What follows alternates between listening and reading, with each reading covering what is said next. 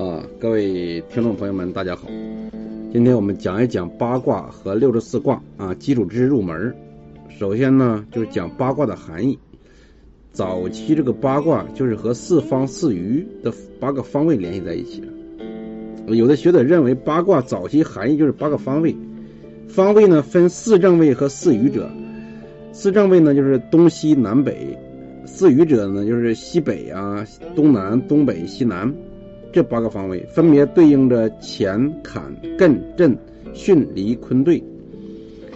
那么在《说卦传》中第五章有一段话，就是“地出乎震，其乎巽，相见乎离，至义乎坤，说圆乎兑，战乎乾，劳乎坎，成乎艮。”然后接着说：“万物出乎震，震是东方，啊，震为东方木，其乎巽，巽东南。”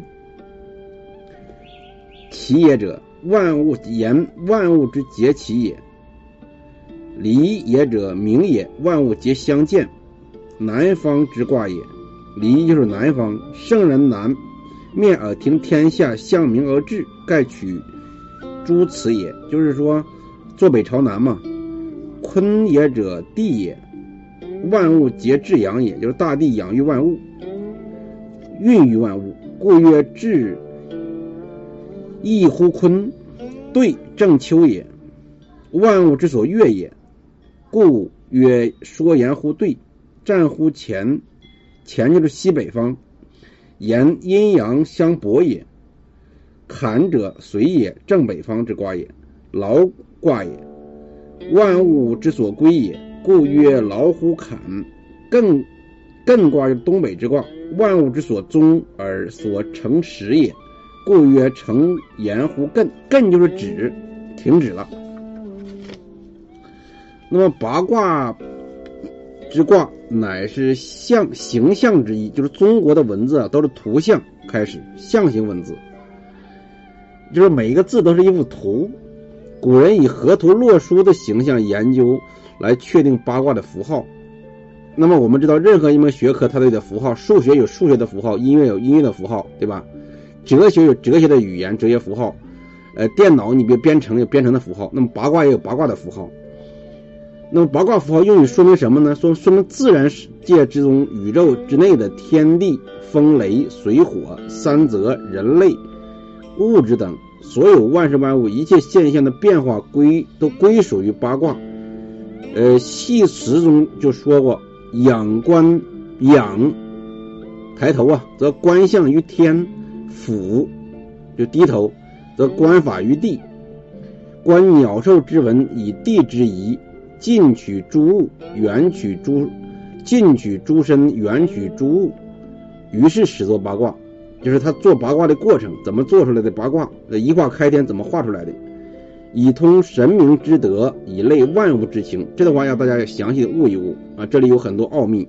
仰观观到什么东西？仰伏地伏地观到什么东西？近取诸身，远取诸物，都取了什么东西啊？八卦内含阴阳对立统一的这样一个哲学原理，就是二分法。二分法，二又合一啊，这是很关键的。后来呢，又演化就出出来这个五行生克制化呀，互为作用，相互制约，矛盾转化的辩证一个辩证哲学。呃，上古时候呢，我们的先哲就用八卦理论来描述、解释和预测自然界万事万物发生。发展、变化、消亡的一个过程。从客观功效上看，在那个生产力极端低下，啊，相当于是共产主义社会，是吧？社群不是叫氏族社会的时候，这种学说总体上是来讲是有利于人民生活。你想想看，当时什么都摸不着，没有信现在信息发达可以做决策的依据，啊，今天生产力发达了，那我们有了或许更好、更精准的预测的。呃，决策的理论工具和方法，预测呢决策行为当然绝不可以仅仅依赖于八卦理论，但是呢，研究先哲的占师思维方法有一定的借鉴作用。我们不能完全相信一这个这个这个占呃这个占师的思维占师，但是呢，这种思维方式是值得我们学习的。八卦有先天八卦后后天八卦的之说。先天八卦呢称为伏羲八卦，后天八卦也叫称为文王八卦。啊，伏羲呢就是伏羲八卦其实他们最早应该是就是一画开天，就那个一画那一下，后来就是呃不知道这是他这个历史怎么演进的啊，就是号称伏羲八卦有这个乾兑离震，完了巽坎艮坤的一个八卦，后天八卦呃这个很多学说就是以什么为准呢？就是周文王被关押在游里城，被商纣王关押在游里城里，然后待了八年，蹲了八年牢，完了演绎了八卦，给八卦呢赋了这个卦辞、爻辞。啊，两者卦形卦象大致相同，其不同的之处就在于它们的方位和排列顺序组合上有不同。啊，这是。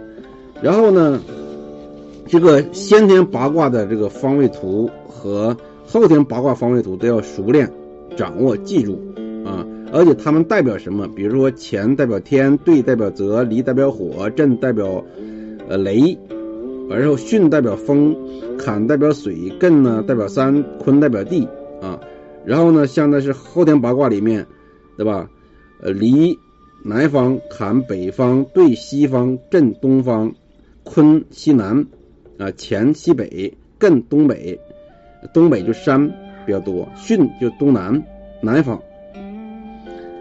那么后天八卦呀，是以阴阳五行、天干地支为基础。